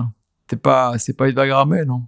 Aujourd'hui, quand on pense à Bellara, on pense à Peyo Lizarazu, c'est un peu le gardien du temple euh, là-bas, et un peu à la manière de ce que Laird est, ou en tout cas a été à Jaws. Et, et toi, tu as travaillé avec les deux sur, euh, sur ces vagues-là? Est-ce que tu y a un petit parallèle à faire entre, entre les deux? Oui, tout à fait. Peyo, il a vu euh, en grandissant cette vague cassée et c'était son rêve de, de, la surfer. Donc euh, voilà, c'est un beau rêve qui s'est concrétisé lorsqu'il a vu que euh, le towing, lorsqu'il a vu le surf tracté, d'un coup, voilà, waouh, wow, je vais peut-être pouvoir surfer cette vague-là, cette vague dont il rêvait. Et euh, bon, il a, il a réalisé son rêve. C'est génial, c'est fabuleux, c'est fabuleux pour, pour lui, quoi. Il a suivi cette, cette vague, il l'adore, il l'aime.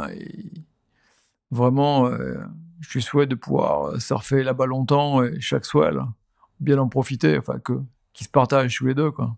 Et maintenant, à la manière de l'air, de Peyo est aussi à fond, à fond, à fond dans le foil. Donc c'est marrant, il y a aussi là aussi une, évolution, euh, une évolution qui se suit entre, entre celle de l'air et Bah, la sienne. Bah oui, parce que bon, lorsqu'on réfléchit au foil, le, foil a beaucoup moins de frottement que la planche de surf, donc le foil va beaucoup plus vite. L'air l'a compris il y a très longtemps parce qu'il a la chance de, de persévérer dans, dans, dans ce domaine, de pouvoir euh, beaucoup utiliser le ski, euh, le, le, le jet ski, c'est grâce et d'avoir ces, ces récifs à, à Maui où il peut aller régulièrement. Pour Peyo, c'est beaucoup plus compliqué. Bon, Peyo, faut pas oublier qu'il travaille, qu'il a, il a un boulot, hein, il a un travail de bureau, donc il n'est pas 100% maître de la situation. Euh, donc pour lui, de passer beaucoup de temps à s'entraîner avec un jet ski, c'est il faut d'abord aller où avec un jet ski? Faut aller à un endroit où tu vas gêner personne, parce que bon, Peyo, comme beaucoup d'autres, sont respectueux des, autres surfeurs qui, qui sont dans l'eau. Ici, sur la côte basque, où aller? Où s'entraîner? C'est pas simple. Faut, faut monter dans les landes, dans un endroit où il n'y a pas grand monde. Ça implique euh, bah, d'utiliser au moins plus d'une demi-journée hein, pour s'entraîner. Donc euh, bon, ben Peyo est arrivé maintenant à bien contrôler, euh, comme plusieurs autres, hein, le, foil. Et je pense qu'il va affiner et il va pas tarder à aller attaquer, attaquer ou, rider Bellara avec ce foil. Et tu seras pas loin si tu es en France. J'espère que je serai pas loin. Moi, je voyage aussi. Bah, après, dans l'hiver, je contrôle pas les houles qui rentrent, euh, qui rentrent ici, et c'est un peu compliqué de venir juste pour une houle euh, depuis Hawaï faire un aller-retour. Surtout que c'est le froid. Si c'était dans, dans le dans du chaud encore, boum, tu fais, euh, comme ils disent, un hit and run. Hein, tu fais juste un aller-retour, boum, voilà. Mais là, euh, arriver d'Hawaï, 30 degrés, euh, 28 degrés, 30 degrés, se taper une journée, une nuit en avion, arriver il fait 3-4 degrés dehors, euh, c'est pas facile, hein. c'est pas, c'est pas génial. Et euh, qu'est-ce que l'air y pense de Bellara? Léon aimerait bien venir à Bellara, mais après, voilà, c'est Bellara casse généralement en période d'hiver. Alors, euh, il en a envie, il m'a encore envoyé, on a, on a échangé par email il y a, il y, a deux- il y a un mois et demi ou deux mois encore.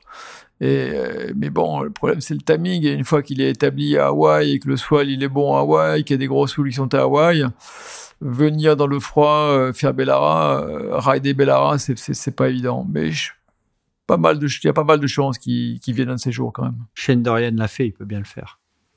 Mais Shane Dorian avait beaucoup plus de choses à prouver. Euh, Shane Dorian était, euh, voulait prouver qu'il pouvait ramer dans les vagues.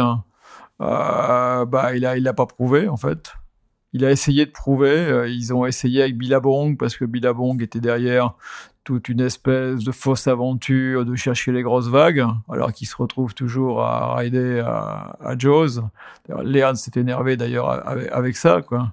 Lorsque, parce que bon, Billabong a créé une compétition de XXL et gentiment il leur a dit euh, si vous pouviez conseiller à vos riders d'aller voir euh, ailleurs qu'à Jaws, ça serait bien. Ça c'était il y a pas mal d'années. Bon, depuis il y a Nazaré, donc voilà, les, cette euh, compétition ou ce, ce palmarès se déroule plutôt à, à Nazaré, donc c'est Evans ainsi. s'en lave les mains, ça leur appartient plus. Ils l'ont vendu à la WSL. C'est exact. C'est exact. Mais bon, ça, c'est- pour moi, cette, euh, cet événement est- n'est pas vraiment un événement. Et pour en revenir à l'air des Bellara, c- parce qu'on entendait beaucoup de choses au début, que les Hawaïens disaient que Bellara c'était une vague plate et tout ça, qui n'était pas comparable ça, à Jaws. Ça, c'est pas Laird qui l'a dit. Ça, c'est quelqu'un dont le fils entrait dans le, pouvait entrer dans le palmarès à Jaws. Donc, euh, Non, mais c'est- il en a tout cas, lui-. Ok. Mais lui, en tout cas, c'est une vague qui l'attire. et- lorsqu'on voit Bellara casser, lorsque je parlais tout à l'heure des, de- que c'est pas une vague à ramer, c'est que quand on voit Bellara, on voit le pic qui est à les 150, 200 mètres là-bas au large. Celui qui part de 150 mètres là-bas au large et qui la ride en folle, il va se faire, euh, ouais, il va se faire tout le ride à fond. Elle, elle jack up, elle se lève là-bas au fond. Après, il y a une section qui est un peu plus flat et après ça recasse. Donc euh, oui, c'est une vraie vague. hein. C'est une vraie vraie vague. Ok. Oui. bon, ben, on attend l'air de... à Bellara alors. Et en attendant l'herbe, il faut rester motivé. Et du coup, on enchaîne avec le Grom Spirit, notre conseil motivation. Alors, est-ce que tu as un conseil motivation que ce soit pour des photographes ou des surfeurs? Ou les deux? Non, pour les, pour les photographes, simplement, on vient toujours me demander la, recette magique pour faire une belle photo. Moi, la recette magique, c'est que d'abord, il faut apprendre à observer. La, la photo, c'est l'observation. C'est l'observation de, de la lumière. C'est ça le plus important. Il faut pas avoir d'idées préconçues. Il faut regarder la lumière et interpréter. C'est pas la peine de de chercher de midi à 14 heures, quoi. Hein. vraiment, c'est vraiment le cas. Donc moi, je conseille vraiment un photographe, parce qu'on me demande surtout, voilà, le matériel. Quel matériel je dois acheter? Moi, j'ai de matériel. Non, c'est pas une question de matériel, c'est une question de de ce que l'on pense et de question de faire travailler euh, les méninges un peu. Qu'est-ce que je veux faire? Qu'est-ce que je veux montrer? C'est ça la photo. Et c'est aussi valable dans le surf. C'est pas la meilleure photo ne sera pas shootée avec un gros téléobjectif, genre un 600 mm qui vaut 10 000 euros ou un 800 mm comme on avait à l'époque. Non, on peut shooter une très très belle photo de surf avec un, grand angle depuis depuis le bord. Tout dépend de la composition. Donc c'est l'observation et surtout savoir ce que l'on veut faire. Voilà, c'est ma c'est mon conseil. Mais l'autre conseil que je leur donne aussi, c'est que s'ils vont à la plage, on va revenir à la pollution. On n'a pas parlé de la pollution. C'est qu'ils ont une petite place dans la main, qu'ils ramassent les cochonneries qui traînent sur les plages et que les actions plage propre, c'est très bien, mais il n'y a pas besoin d'attendre qu'on leur dise de nettoyer. Il faudrait que chaque fois que le surfeur ou que le photographe ou qu'on se balade sur la plage, on ramène des cochonneries qu'on trouve sur la plage et qu'on l'amène à une poubelle. Et s'il n'y a pas une poubelle, et eh ben, attendre la prochaine poubelle un peu plus loin. Voilà, ça c'est le conseil Ground Spirit universel, valable pour les surfeurs, les photographes et tout le monde en général. Donc ben dans le monde entier et dans le monde entier et dans le monde entier. Et ce sera le mot de la fin de l'émission. Un grand merci Sylvain. On a une nouvelle fois euh, éclaté de très très loin, je pense, le temps de le temps de record d'émission, mais fallait bien ça quand même pour couvrir euh, l'étendue de ta carrière et tous les sujets qu'on a abordés. Euh, on a passé un super moment, c'était très très intéressant. Donc, bah, merci d'être venu me rendre visite. C'était un plaisir, entouré de toutes tes photos dans ta galerie. Donc, euh, on conseille à tout le monde de venir aussi jeter un œil à la galerie. Ça vaut le détour.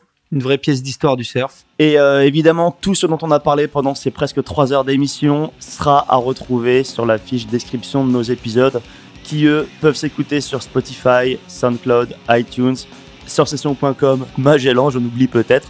Nous, on est joignable sur Instagram, Facebook, Twitter et Sylvain aussi est à retrouver sur Instagram. J'espère que tu continueras à faire tes petits reportages que tu fais quand tu es à Hawaï ou ailleurs ou tes petites interviews. C'est un vrai bonheur à suivre.